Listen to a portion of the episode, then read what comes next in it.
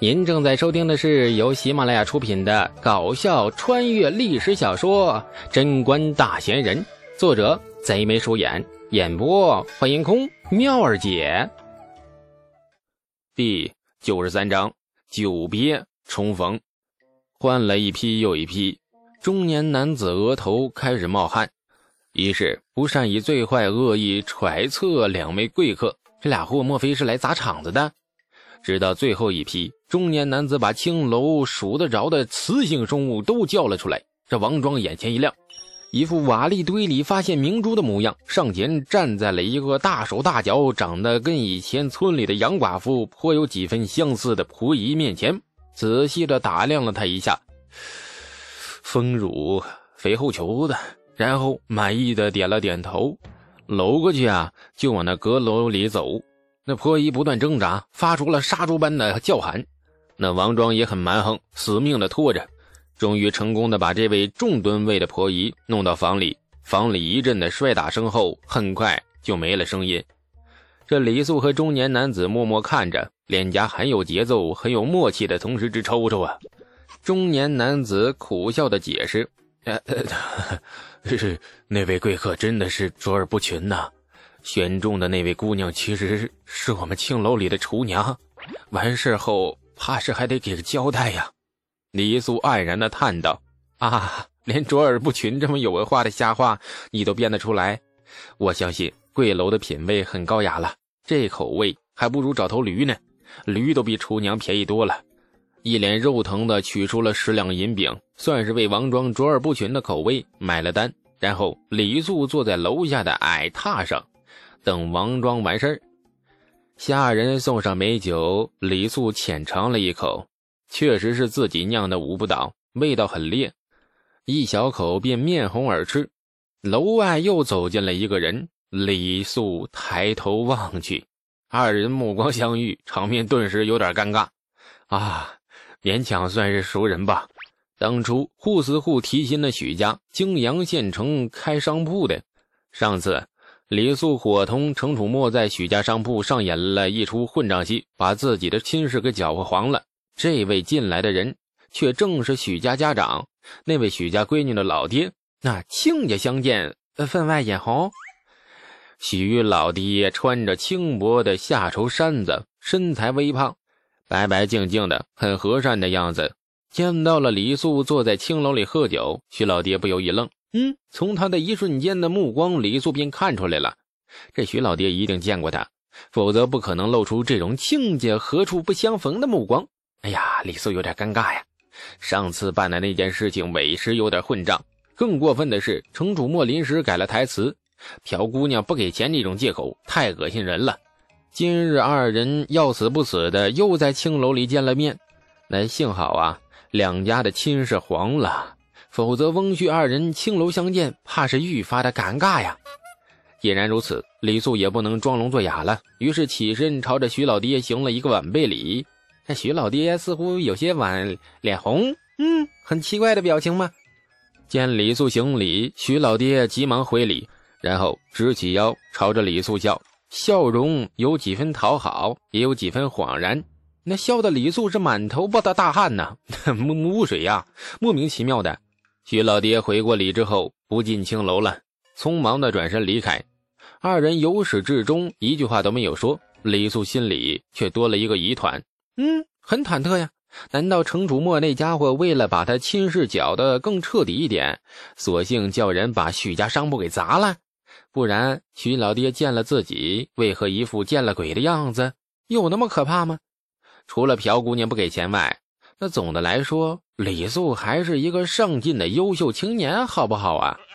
归心似箭，快马加鞭，十余骑飞驰而过，出了县城，一路向东。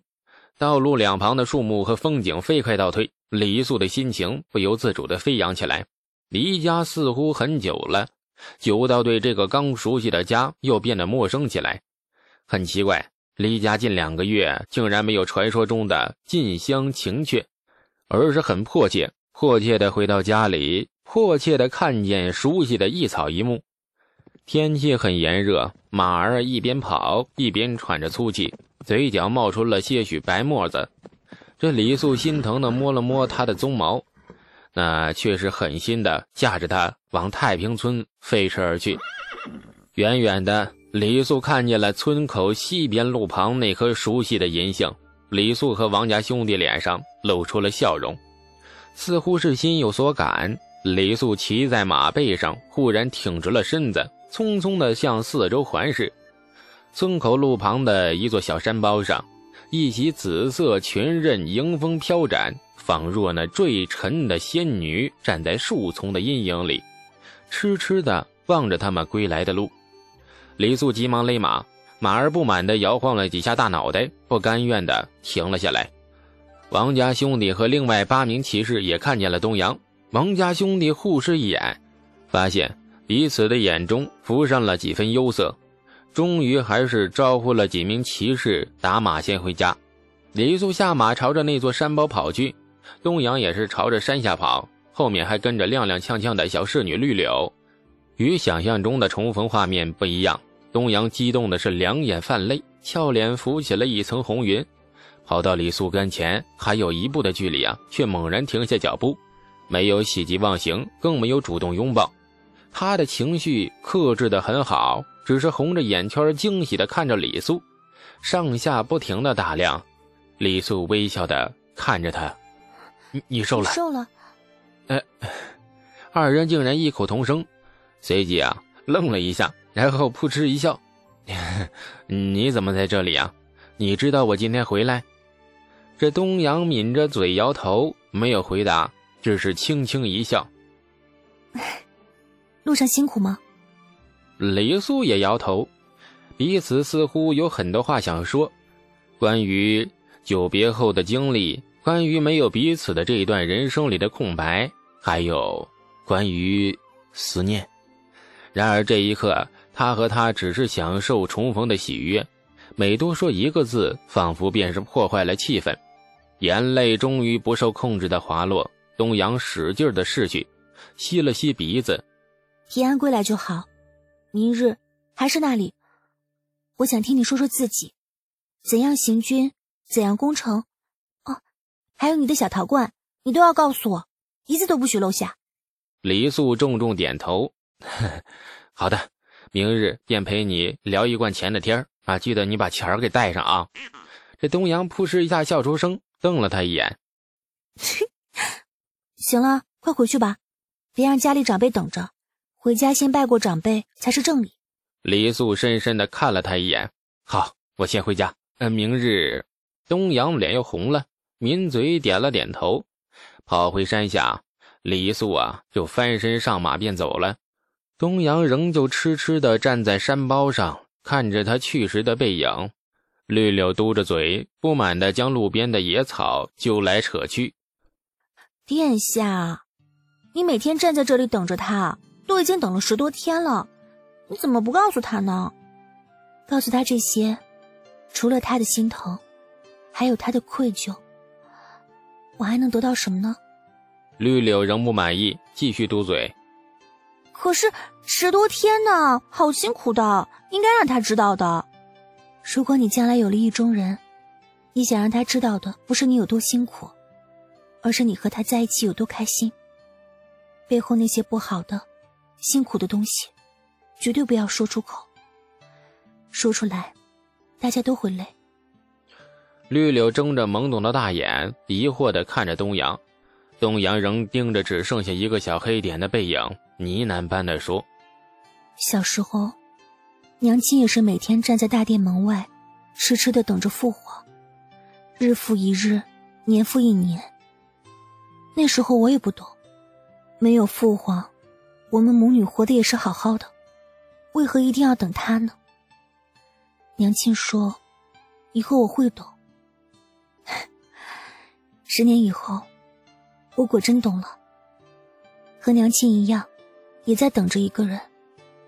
你来也好，不来也好，终归只有等着他，才觉得自己是活着的。揉了揉绿柳的头发。董阳含着泪就笑了。以后，你也会懂的。李素等十余骑进了太平村，渐渐的放慢了马速。乡间的路太狭窄，走到村子中间便停下马，众人牵着马步行。路上遇到村民，大家纷纷朝他行礼，神情很敬畏。看来封爵的事情早已经传进了村子。李素苦笑，怕是以后再也回不到以前了。地位变了，人与人之间的关系也就变了。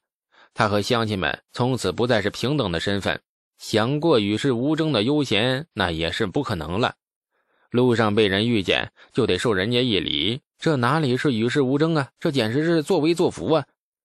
到了熟悉的家门口，大门已经打开，李道正仍坐在门槛上，见李素回来，顿时笑得眼睛眯成了一条线，起身想迎上来，又觉得作为父亲应该端着架子，于是刚抬起半边屁股，又重新的坐了回去，笑容同时也收敛起来。